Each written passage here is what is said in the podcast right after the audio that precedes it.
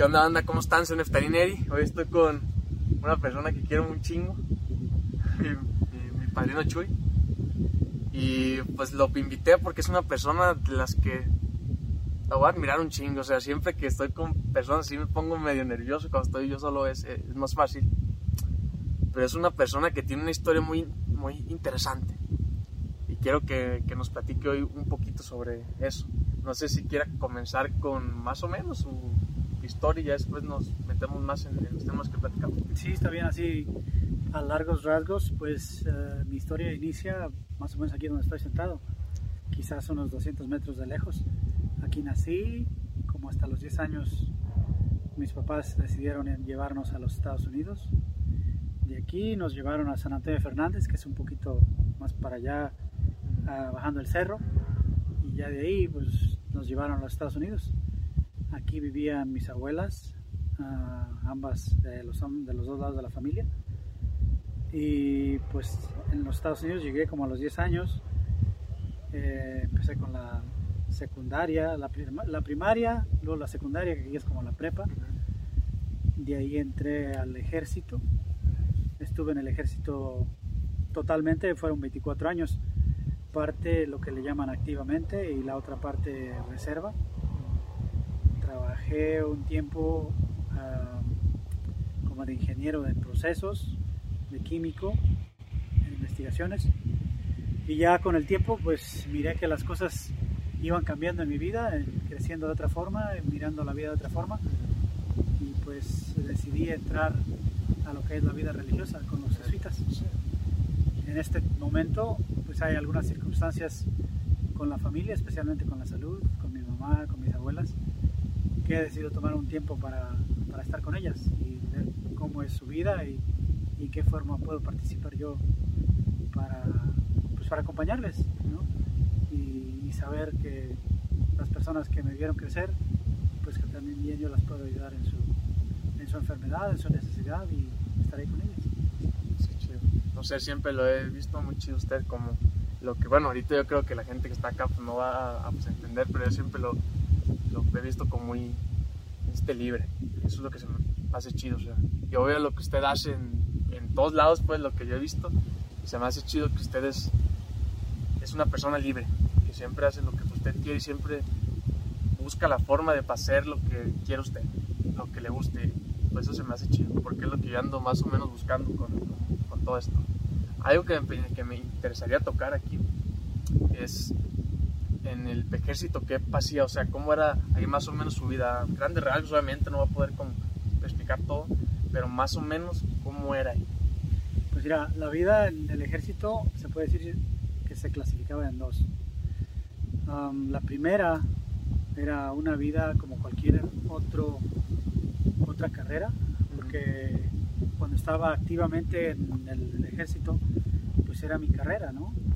Aunque uno está ocupado 24 horas al día en esa parte, pues tienes tu trabajo. Por ejemplo, una etapa donde trabajaba como, como técnico de laboratorio, como tecnólogo de laboratorio en un hospital. Mi trabajo era a veces en la mañana, el turno de la mañana, a veces el turno de la tarde, a veces el turno de la noche. Y pues era como cualquier otra persona que trabaja en un hospital, un enfermero, un Okay. doctor, una, una, una enfermera. Y obviamente estaban los rasgos, ¿no? Lo que uno Mm. tiene que obedecer. Tiene uno esa parte de la obediencia, de la disciplina, eh, pues siempre está presente, porque Sí. inspecciones eran parte del día. Entrabas, tu, tu uniforme era inspeccionado como unidad y te inspeccionaban y iniciabas tu trabajo. ¿no? Había, cada día tenías que ir con el uniforme muy bien planchado, muy bien lavado, muy presentable como parte de cualquier ejército. ¿no? Y esa era una parte. ¿no? Ya cuando estuve en la reserva era un poco diferente porque eh, mi trabajo activamente fue como tecnólogo de laboratorio y ya cuando cambié a la reserva, que es un compromiso, se puede decir, uh, semanalmente, cumplir eh, tres días, dos días por semana, ¿no? Ok, sí. Entonces no era un, un trabajo completo, sino que tener que presentarme en los fines de semana hacer mi trabajo, igual con la misma disciplina, con el mismo eh, esprit de corps, se puede decir, esa, esa forma de llevar los rangos, de obedecer a los superiores, de hacer sus labores, sus ejercicios y pues hacer el trabajo como cualquier otro militar. Pero en ese aspecto mi trabajo primeramente era como de paramédico de combate, que quería decir que yo tenía a cargo más o menos como 15 personas que trabajaban en, el campo de medicina, ya sería por, por dental o médico, donde teníamos una clínica que cuidábamos más o menos de 500 marinos. Entonces, para ellos nosotros teníamos que hacer todo lo que era dental, físico, eh, vacunas, asegurarme que todos estaban listos para ser desplegados. Entonces, el trabajo consistía de, pues, de acompañarlos donde fueran, donde ellos estuvieran, nosotros estábamos. Y de hecho, pues cuando estuve en la reserva fue cuando tuve la oportunidad de ir a muchos lados en el mundo. Estuve en Colombia, estuve en Perú, estuve en Irak y en el desierto muchas veces, ya en el lado oeste del país, en el lado oeste del país y siempre, casi siempre en el desierto. Para mí fue un tiempo muy interesante porque pues fue cuando, cuando me enviaron a Irak y esa, esa guerra que, que muchas de las personas platican ¿no? en estos tiempos, porque ya parece que la Guerra 2 ya parece que fue una memoria, ¿no? Sí, sí, sí. Es parte de la historia, pero en algo que en estos tiempos estamos muy cercanos a eso de Afganistán y de eso de Irak, pues para mí fue algo muy, muy tangible, ¿no? Que, todavía pues, puedo recordar. Sí, pues me acuerdo yo, o sea, creo que mis recuerdos de pues, esos tiempos están medio medio borrosos, no sé, porque está chico y creo pero que me acuerdo que no sabíamos de, de, de, usted tiempo y que mi mamá cada ratito anda buscando a ver si ya sabía algo y yo como que eso no sé, como que lo tengo muy marcado yo, que, lo, que no sabíamos de usted un tiempo y después, pues, como, o sea, es que yo no, ¿cómo le explico? No sabía qué hacía usted en el ejército, yo pensé que eran las personas que iban y dije, no, pues no, o sea, con arma y todo eso. Y ya después, conforme fui este, creciendo y que me explicó usted, fue que supe que era como un tipo doctor, fue como lo que entendí yo. Y ya como que me causó más tranquilidad de eso. Pero lo que sí me, acuerdo que me pasaba era que me sabía yo que usted estaba allá, que no sabíamos cómo estaba y se sentía como cosas así. No saber, o sea, no sabíamos dónde estaba, qué estaba haciendo, está bien, o sea, porque pues yo acá de chico no sabía. Pero eso es una cosa que se hizo bien, no sé, fuerte a lo mejor tiempo. Pues yo de hecho me acuerdo, un recuerdo que me dejó muy marcado fue cuando tú te quebraste el pie. Yo estaba en Irak en ese tiempo y hablé, era, era como en Navidad más o menos. Y tu familia estaba en la Florida. Y yo me acuerdo que hablé con Chit, con tu mamá, y me había platicado de lo que estaban, de lo que estaban pasando con, contigo, de la parte de tu, de tu pierna que se, había, que se había roto. Fue un tiempo que, pues, como mi ahijado, yo sentía, ¿no? pues, en esa pues estando a esa de distancia y no verlos y saber qué pasaba, pues algo como que me preocupaba, ¿no? Con la incertidumbre, no saber si este chiquillo anda bien o no. Sí. sí, sí, me imagino. Y yo estaba pensando el otro día que, bueno, yo acá en mi cabeza, que en un dado caso, si yo me quisiera como este, enlistar, no, no porque lo quisiera hacer, no, nomás me puse como la situación. Si me quisiera como este, enlistar al ejército, yo creo que no podría porque principalmente no creo este, en la guerra. O sea, se me hace como una causa que la entiendo en el, este mundo como está hoy. Por ejemplo, que hay gente que quiere una cosa y gente que quiere esta otra cosa, pero no, no me veo yo peleando para un motivo por el no creo. ¿Usted cómo lo gestionaba esa parte? O sea, porque, o sea, yo lo conozco, usted es una persona más inteligente que la mayoría. Y, y veo que usted dio todo ahí. Pues sí, algo que al inicio, creo que estamos en la misma sintonía de esto de la guerra y cómo responder ante ese aspecto de la vida, pero yo siempre pensaba y fue algo que a lo que entré conscientemente sabiendo de que yo era una persona que no estaba a la ofensiva, sino que era una persona que respondía de la forma que iba a ayudar al prójimo.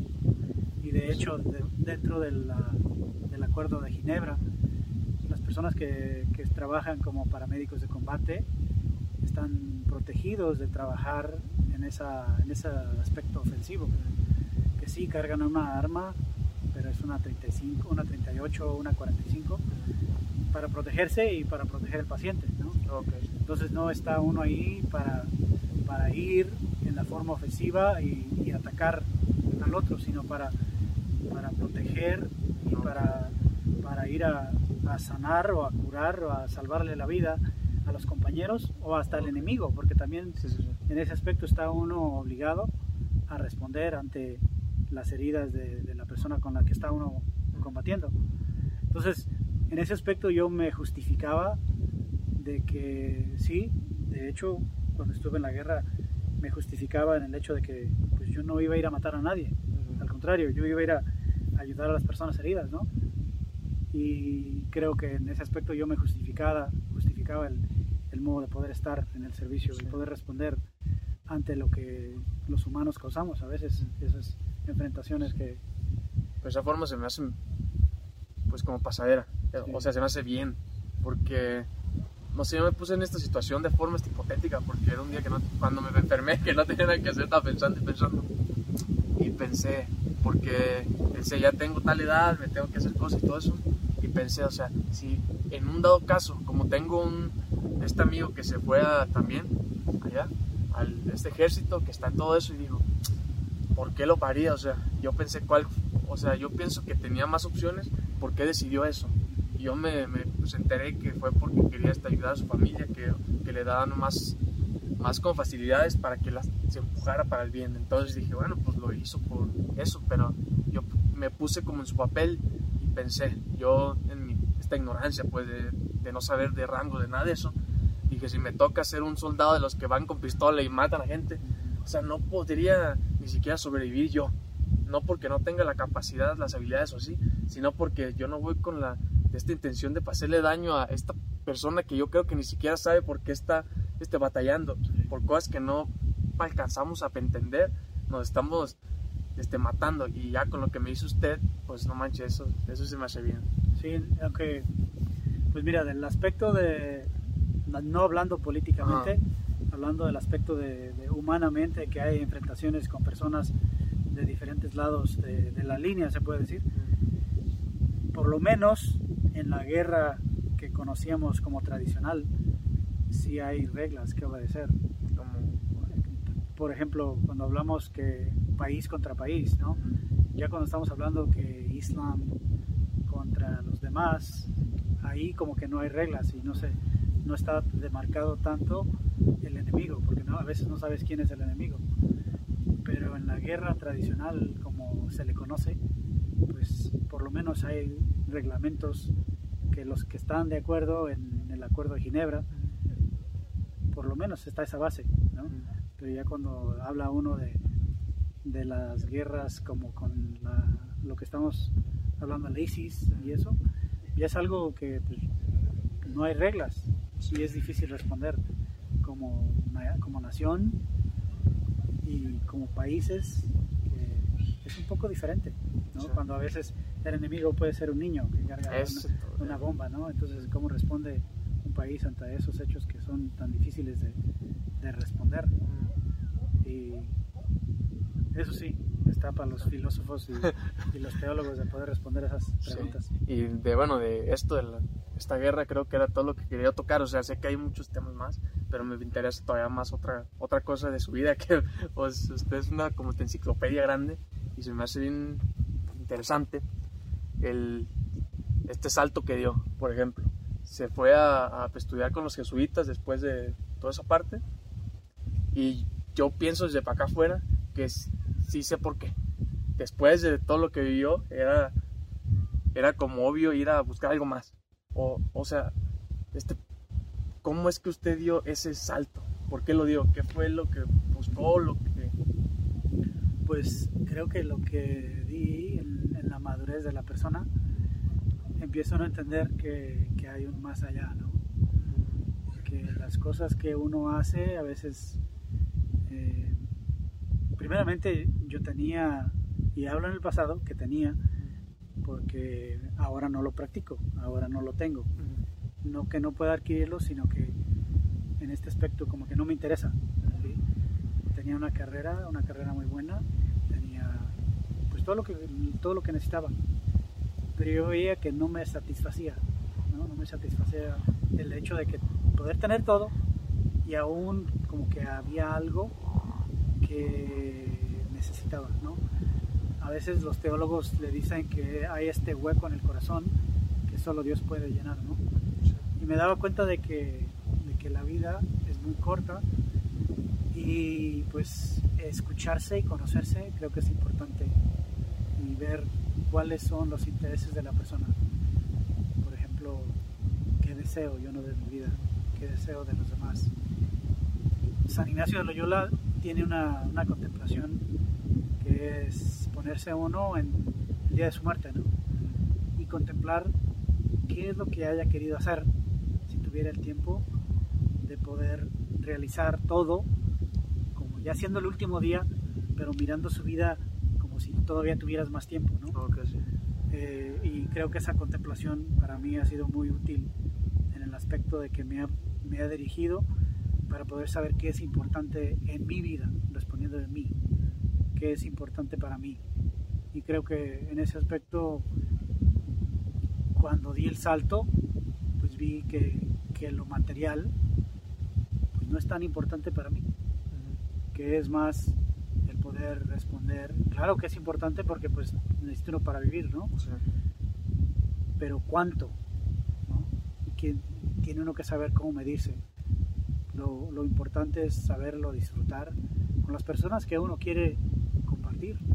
Como si fuera el último día de mi vida que quisiera hacer yo. Pues, estar con mi familia, con los que uno ama, de ellos, estar con ellos, poder tener esas, esas participaciones, ¿no? De, de afectar a los demás de una forma positiva, donde se puede.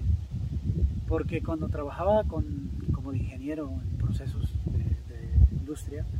A veces trabajaba las noches con una máquina, con una máquina haciendo, trabajando los procesos, validando, pero hay cosas que la máquina no le responde a uno. La máquina hace lo que uno le dice, como una máquina, pero las personas las personas son difíciles, son, inexplicables. Y, pues yo creo para mí es mejor participar, hacer experiencia y convivir con una persona. Y creo que para mí eso fue lo que me impulsó más a hacer esa cercanía, primero con Dios y luego con el, con la, con el otro. Y eso ha sido lo más importante para mí, que me ayudó a poder hacer ese salto. Que aún en esta experiencia que estoy viviendo de las dificultades de la familia, de la salud, me da un poco de, de balance, de saber de que es importante tener cosas para ayudarle a la familia, pero es más importante el ser que el hacer. El ser que el hacer, ¿cómo es? Explíquemelo el más. Ser, el ser es pues la persona, ¿no? El ser, el con el ser, okay, ya. con el otro, sí.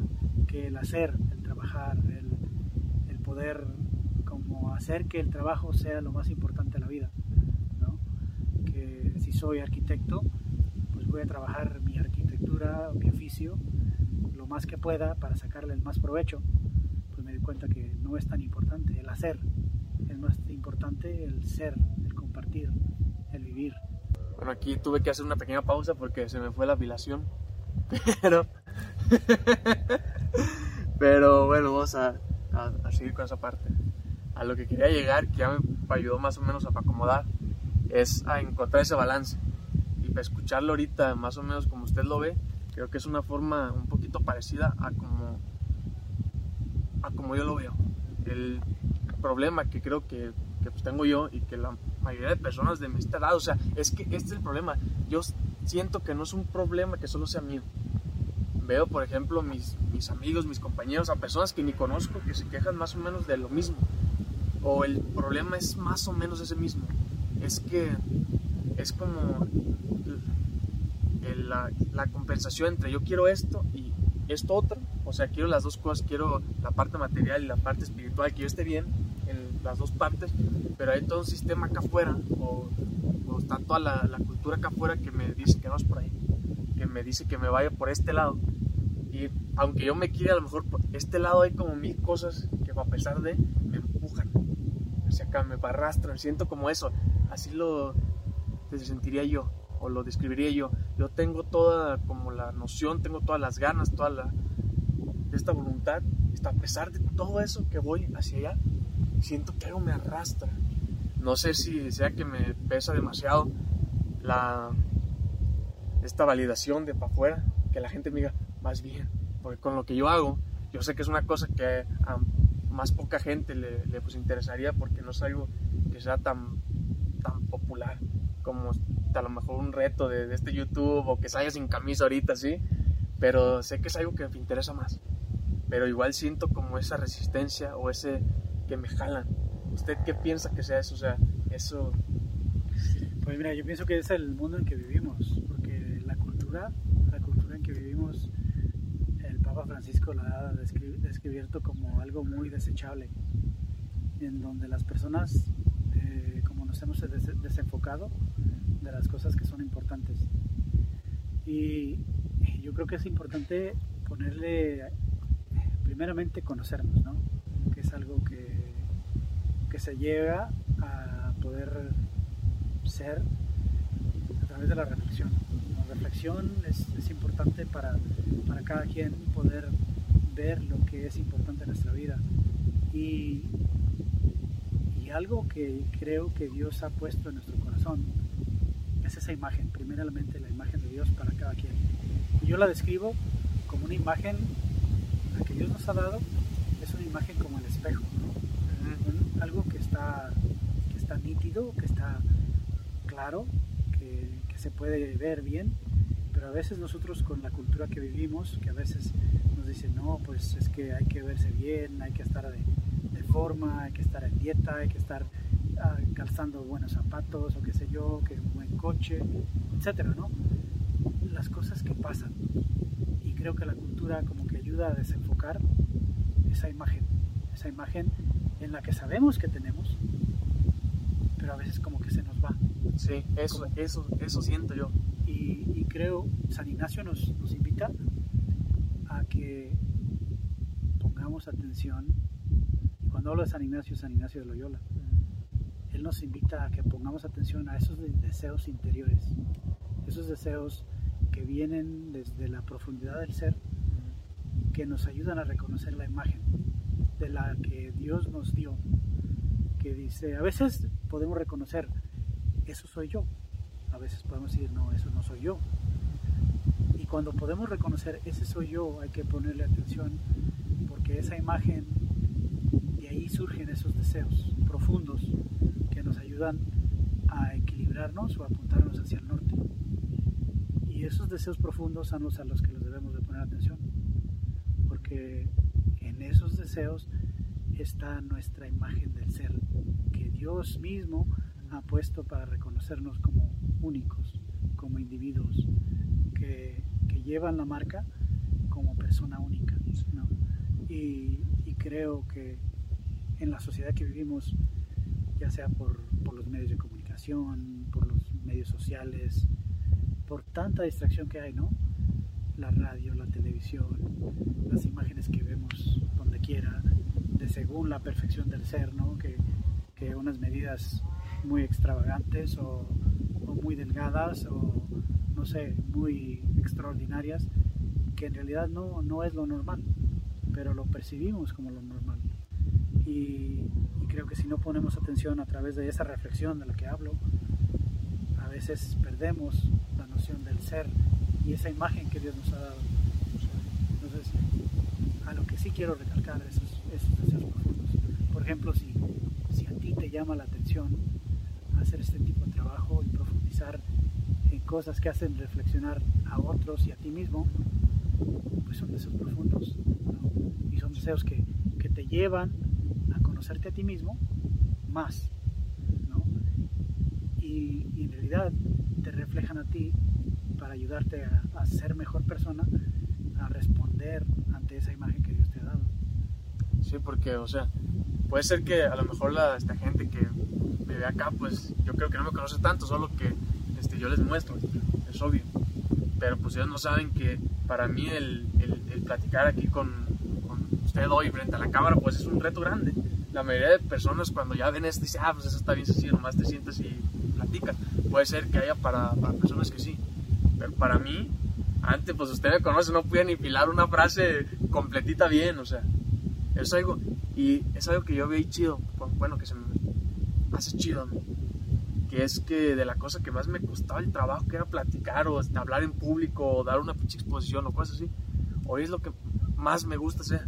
Aunque me trabe, aunque me cueste, yo siento que les transmito con lo poquito que hablo, con lo mucho, siento que lo transmito. Y lo prefiero hacer esto a hacer cualquier otra cosa. Bueno, hay una cosita más que, bueno, hay muchas más todavía, pero una cosa que me interesaría platicar. Yo voy a cambiar un poquito ya, pero igual le podemos ahorita este, seguir. Yo siempre he sido un poquito este, escéptico de lo de, esta iglesia, pues toda esa parte usted sabe. Pero últimamente por cuestiones del destino o Dios o como sea, pues me tocó estar con mi pareja hoy, pues que ella es muy, muy devota y es una persona súper inteligente, o sea, es de las personas más inteligentes que conozco. Y yo siempre, o sea, siempre estamos como este, debatiendo, no de forma mala, pero siempre como platicando un poquito. Yo lo que yo lo, lo conozco, ella lo que conoce. Por ejemplo, usted ahorita, usted ahorita me te platicó de, de, este San Agustín y San Ignacio, San Ignacio eh, lo traigo bien conocido, perdón. Y toda la información esa yo ya la conocía, pero la había visto de más personas. Yo lo, yo lo entendí, como que siempre hay cosas que te llaman más. Por ejemplo, hay cosas que tú sientes que no puedes dejar de hacer, que no sabes ni por qué, ni para dónde, ni nada, pero que sabes que estas cosas las tienes que hacer. No sé cómo explicarlo. O sea, hoy no sé cómo explicarlo. La única explicación que yo tengo es que viene de otro lado, ya sea que le llamemos Dios, ya sea que tenga una barriguita que sea aguda o ya sea que sea como sea, pero que viene de un lado diferente que no es de aquí, porque siento la certeza que tengo que dar por este lado. Y eso es algo que decía Jung, que decía, que dice este Henry Corbera, que dice Gregorio Bio, que es que tú sientes la, la, la, certeza de que tiene que ser por este lado. Y eso es algo que le llamaría yo también un poquito de, intuición. Eh, es un poquito para allá. Pero ya con lo que nos platica usted, creo que queda un poquito más claro. El siguiente tema que quiero tocar es el de Dios. Me interesa ver, o sea, cómo usted ve a Dios, cómo, cómo lo entiende usted a Dios. Porque yo siempre doy mi punto de cómo yo lo veo. Siento que está como está incompleto. Quiero usted que sabe más de eso. Pues mira, no creo que ningún ser humano puede completar la imagen de Dios. Porque Dios no es algo que uno puede encajonar tan fácil. Eh, creo que en los mejores lugares donde he conocido mejor a Dios ha sido a través de los ejercicios espirituales de San Ignacio Loyola. Y eso lo digo porque se toma uno 30 días para hacer dos cosas. Para mirar la vida de uno mismo y ver cómo es que Dios encaja en ella. O viceversa, si uno quiere verlo. Porque primeramente uno es llamado a ser, ¿no? Uno es llamado a existir, en este mundo. Y yo creo que si hablaras con cualquier teólogo de, cualquier ah, tradición de fe, nunca llegaríamos a poder definir exactamente qué es Dios. Para mí, para mí es Dios estar con la gente y ver cómo es que Dios participa en mi vida. Por ejemplo, todos los días hago una práctica que son, es el examen, el examen del día. Es una pregunta sencilla. ¿Cómo he visto a Dios en mi vida en este día? ¿Cómo no he visto, pero hubiera de haberlo visto? ¿Cómo participar en mi vida?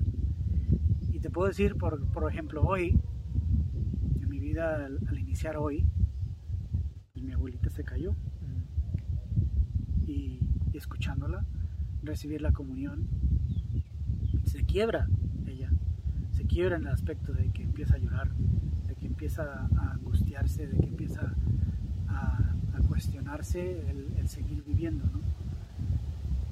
Y, y poder reflexionar ese momento durante el día, pues veo cómo es que Dios ha sido tan, tan bueno en las bendiciones que le ha dado a ella. En el aspecto de que ella puede así tocar y saber cómo es que Dios ha participado con ella. Porque ella tiene toda su fe claro, que como todos falla, ¿no? Fallamos, pero ella conoce y siente y sabe dónde está Dios y se puede dirigir a Él.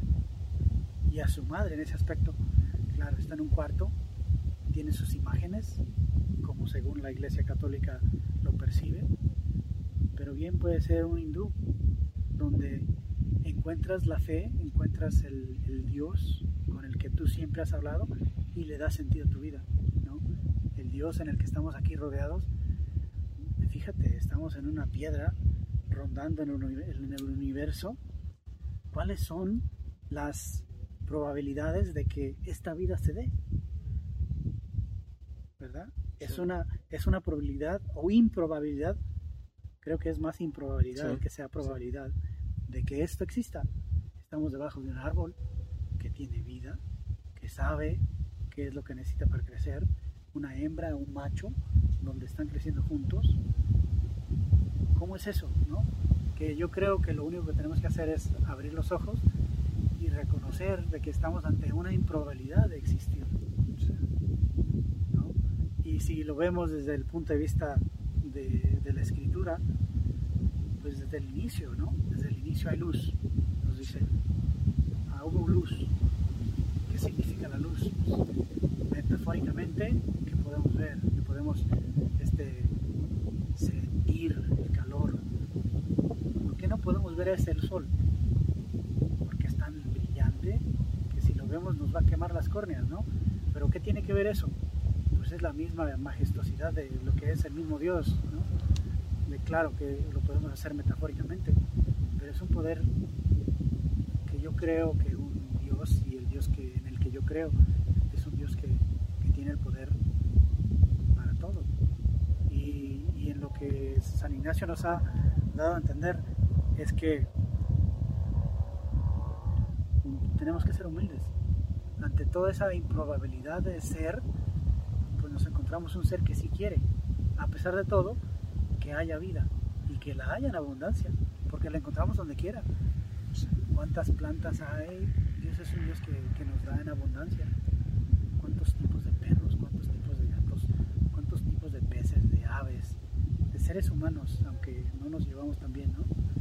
Y creo que es un Dios que, que nos da en abundancia. Claro que nos encontramos con esas contradicciones de la vida, ¿no? El dolor, la guerra, todo eso pero a pesar de todo eso, creo que lo importante es cómo es que nosotros vemos y trascendentamos sobre lo que está en mal, que busquemos el bien. Creo que ahí es donde está Dios, en el bien de todo. Pienso que estoy un poquito así como usted también, o sea que yo pienso que cuando quiero pensar en un Dios, yo no pienso como una persona.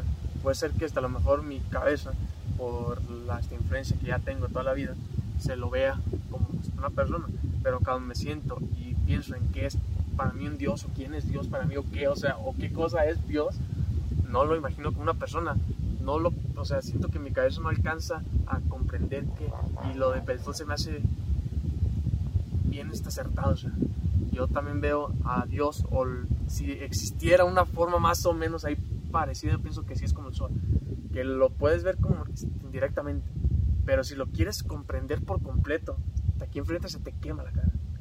Te, te quemas porque no te alcanzas al nivel de comprensión para eso. Y también las probabilidades que hay de que estemos aquí. Yo pensaba antes, ignorantemente, que era bien probable que en el conjunto de combinaciones que hay en el universo fuera bien común que existiera vida. Hay vida, hay bichos en, planetas, pero vida como la de aquí no se ha encontrado en galaxias. Entonces los físicos como que cada vez piensan más que esto es en particular, que sí, eh, que sí es que solo somos casi nosotros. No sabemos todavía porque cada vez que decimos una cosa esa se rompe y después sale otra es, que sea nueva. Pero hoy lo que se sabe es que sí somos únicos hasta donde nos alcanza. Y eso se parece más a lo que pues por ahí dice. Entonces son cosas que me dejan todavía pensando. Y digo todo esto también porque yo siempre trato como, o sea, yo veo cosas de, la, de esta iglesia que no me parecen. Y yo pienso a veces que toda la iglesia es así malamente, o sea, juzgo mal por ver un puñito de cositas que están mal, juzgo todo lo demás. Y cuando me pongo a, investigar más sobre los primeros papas, todo lo que hicieron y todo eso, me, me, me quedo como, esto no, o sea, esto está, desde el principio está bien podrido. Fue lo que yo vi. No es por atacar a nada de eso, pero yo vi, está podrido. O sea, las cosas que pasían están mal desde el principio. Pero después veo, Dios no es la iglesia. Al menos para mí, no creo que sea la iglesia. Creo que también hacen cosas buenas como también malas, como usted y pues como yo. Son personas igual pero siento que al menos para mí tengo que aprender a diferenciar un poquito Dios de, la, de esta iglesia. Que Dios no es la iglesia. Que ahí nos pueden decir muchas cosas, es como yo pienso, por intereses que se tendrán como todos, pero de separar esas dos partes y de aceptar que cosas buenas en esta iglesia y también cosas malas. Porque yo también era muy payaso o mi terror es que creo que tengo poca humildad también. Como según eso me informo, según eso leo, según eso. Cuando veo a personas que creen mucho en Dios y las veo muy, muy así, fanáticas, digo, ¿qué está haciendo? O sea, de mi cabeza juzgo. Y pienso, esta persona no sabe lo que está haciendo, o cosas así. Y después pienso, a ver, a ver, güey, párate un segundo. ¿Qué diferencia tiene la persona tal que es tan fanática de, Dios, de a ti, que chillas con, con, tal canción, que te hace hasta lo mejor sentir lo mismo que la persona ahí siente. O sea, no hay diferencia. Es el problema, que la mayoría crece con un sistema de creencias. O sea, la persona es el conjunto de resultados de un montón de factores, de, de, la genética, del ambiente emocional, genética, o sea, de tantas cosas, que el resultado es que hoy tenga el, comportamiento tal. Y yo tengo mis resultados que, que sea que, me comporto de tal forma. Entonces no hay ni pues una sola verdad, ni un solo camino, ni una sola cosa que sea la correcta. Y es cuando pongo, le piso el freno y digo, verga, vato, o sea, estás equivocado en todo. Pues quizás no en todo, pero yo creo que hay que ser humildes ante la experiencia, ¿no? Y la experiencia de Dios, perdón, la experiencia de Dios creo que se abre a todo. Y digo a todo porque todo embarca Dios, ¿no? Eh, cada quien tiene su experiencia de Dios y cada quien tiene esa validez por su experiencia de vida, ¿verdad? Como, como tú dices, si yo, ¿qué es la diferencia de que yo me pongo a chillar ante una canción, que otra persona se ponga a chillar ante una experiencia divina? O ante una foto, o sea, exactamente. Entonces, esa experiencia de la persona es válida, porque Dios nos ha dado esa, posibilidad de sentir, poder experimentar todo a través de los sentidos, ¿no? Y, y a través de los sentidos uno puede darle validez a lo que uno experimenta. Es por eso que uno dice a veces, esta pinche persona está loca, ¿no? Porque está sobre lo natural o porque sucede algo que quizás es fuera de lo normal, ¿no? Y, encontrando la experiencia de Dios en nuestra vida, yo le pude encontrar a través de, de mis experiencias personales, ¿no? De la, de la forma que, que Dios me ha ido guiando. Y yo digo que es Dios, porque yo veo mi vida como un embudo, de la experiencia desde niño a donde me ha ido guiando. Y ese a donde me ha ido guiando es a reconocer que hay algo, a lo que yo le llamo Dios, que me mantiene en un cierto rumbo, en una cierta forma, de poder comprender y, responder ante todo lo que veo, ante lo bueno, ante lo malo, ante lo feo, que me da esa no sé, eh, me da esa certeza de que lo que vivo pues es real y es posible porque Dios me lo ha permitido.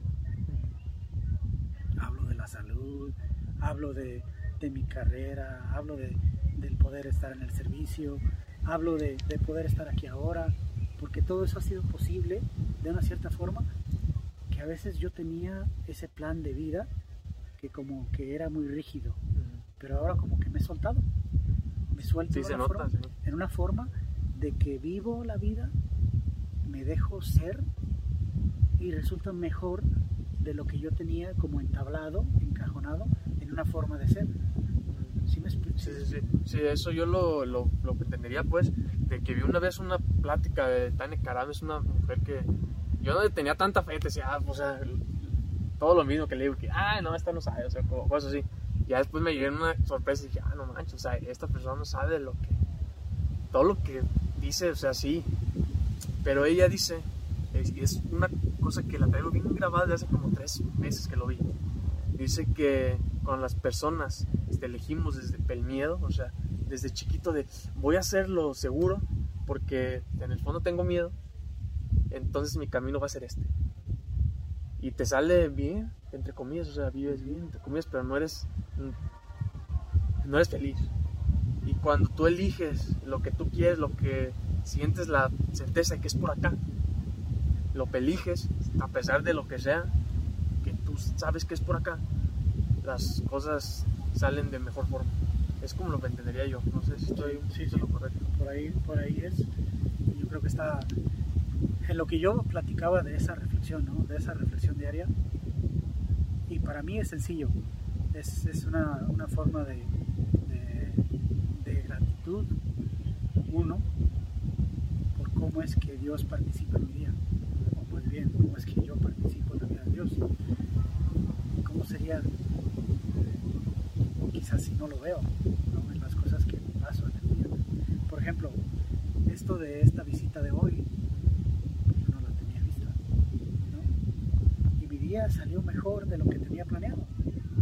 ¿no? Miren el mío, mucho. Igual, porque pues, se deja uno ser así tranquilo de lo que, de lo que venga, ¿no? como un pato en el agua, cruzando en el agua, pero se deja llevar por la corriente. Yo creo que es el modo de ver esa vida, filosóficamente hablando, pues es tranquilo. Y es una forma de ver cómo Dios nos acompaña, porque a veces, a veces la vida es difícil y ver todo, todo eso se agobia a la persona, quizás no lo enfoca uno por el camino que, que es. Yo, bueno, yo siempre pienso cosas, pienso muchas cosas, pero últimamente me, pasa que con cosas bien sencillas o las cosas más a lo mejor más tontas o así, pienso más para allá, pienso mucho. Por ejemplo, usted sabe que tenemos un perrillo un enfadoso, o sea, es un enfadoso ese perrillo, pero siempre anda ahí con nosotros. Y pues yo lo veo, cómo se levanta en la mañana. Estoy yo acá en mi cuarto y se levanta y y recorre todos los cuartos. Ve que este, este larón que esté ahí, va, se, sube, lo mueve así con la boca, se baja, va a mi cuarto, le rasguña, voy, le abro, se mete, me checa que todo esté bien, me rasguña más o menos, me lambe, se va para el cuarto, ahí despierta mi mamá, o sea, hace todo, todo eso y anda bien feliz todo el día. Y ya después, en la mañanita, un, un más tardezón, anda Fire para que lo lleven a, a, correr o así. Y vuelve y se duerme un rato y se levanta y anda bien feliz todo el día, juega con sus juguetes y se, se enoja solo con sus juguetes, les gruñe y todo.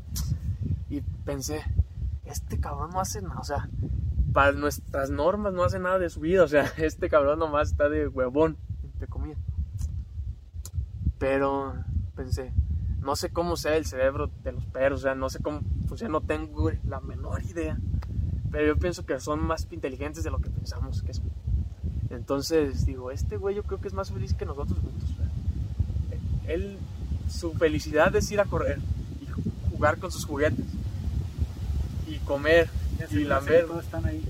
asegurar que todos estén ahí. Cuando falta una persona, no está a gusto. ¿y dónde está? Casi, casi te pregunta, ¿y dónde está? Y se le enseñas en el teléfono y pues, casi te pregunta el güey, ¿dónde está? Asegurarse que todos estén bien. Fue algo que pensé, pues, este güey es más feliz que nosotros, yo creo. Y, o sea, le damos techo, le, damos de comer y él solo se preocupa por ser feliz. Y digo, qué, qué bonito ser un perro de esos. no sé. Menos de la calle, ¿verdad? Sí, bueno, pues no sé si sean muy felices, pero pues... A veces se ven muy felices. A veces pero pues... Sí. Pues creo que ya vamos a, dejarlo hasta aquí. Luego, si se nos ocurre más cosas, pues ahorita le. ¿O quiere usted decir algo pues más? No, no, nada más te agradezco este tiempo. No, gracias a usted. Me, ha ayudado un poquito a reflexionar de, pues, de mi vida, ¿no? Porque es lo que hemos platicado quizás no tenga mucha profundidad, pero pues es mi vida. Mucha profundidad tiene mucha. Es que cuando uno está, bueno, cuando uno vive su vida, piensa a lo mejor que no es tan interesante, pero como yo lo veo, pues una persona que fue el ejército, que se cambió de país, que luego estuvo en una super empresa, que hizo lo que hizo ahí, luego se cambió, o sea, eso nada, para mí es me muy interesante, anda por todos lados de lo que usted se le pantoja es lo que aspiramos casi todos. O al menos yo creo. Poco a poco. Hay que saber apreciar la vida. Creo que es lo importante. Porque es muy corta. Mirando de, nuestras abuelitas, cómo, cómo, sufren. Pues yo no quisiera ayudarles, ¿no?